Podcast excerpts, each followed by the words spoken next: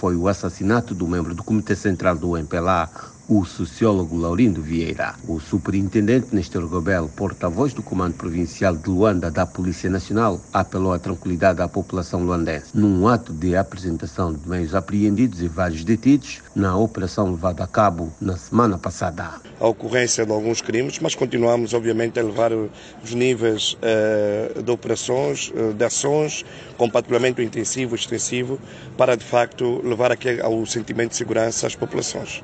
Segurança segurança, sim. Há segurança. A prova disso são os resultados que nós temos aqui e as ações que são realizadas eh, permanentemente do Comando Provincial de Luanda. Portanto, eh, dizer que a polícia continua a trabalhar. A polícia continua a trabalhar permanentemente e, e obviamente que alguns, eh, alguns digamos, em algumas zonas tidas como críticas, alguns sinais de ocorrências que de alguma forma preocupam, sim senhor, a direção do Comando Provincial de Luanda, mas que têm sido uh, dadas respostas uh, para a inversão do quadro. O jurista e antigo deputado independente da Casa C, Lindo Bernardo Tito, que viu seu filho, Valcani Tito, de 26 anos de idade, raptado e libertado 12 horas depois, em 2021, diz que há zonas em Luanda que a instabilidade é um facto.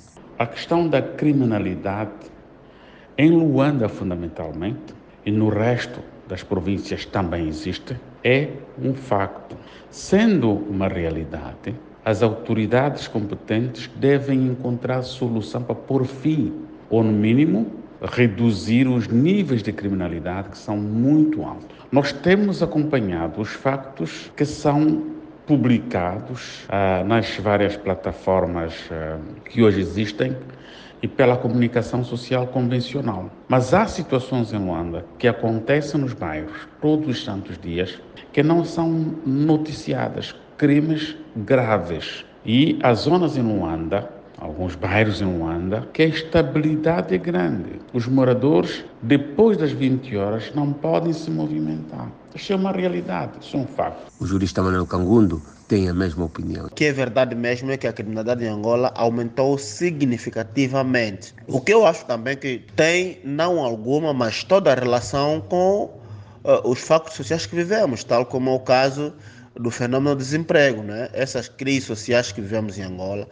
Claro está que não podem eh, resultar noutras situações, não podiam desembocar noutras questões que não fossem criminalidade, porque costumo dizer muitas vezes, quem tem fome não pensa, quem tem fome não raciocina. Óbvio, não se estranha, não, é? se estranha que hoje tenhamos um número de criminalidade muito acentuado e assustador por conta uh, da alta taxa de desemprego, por conta da alta taxa de sofrimento por parte das populações. Claro que não estamos a justificar. Kokimukuta Luanda.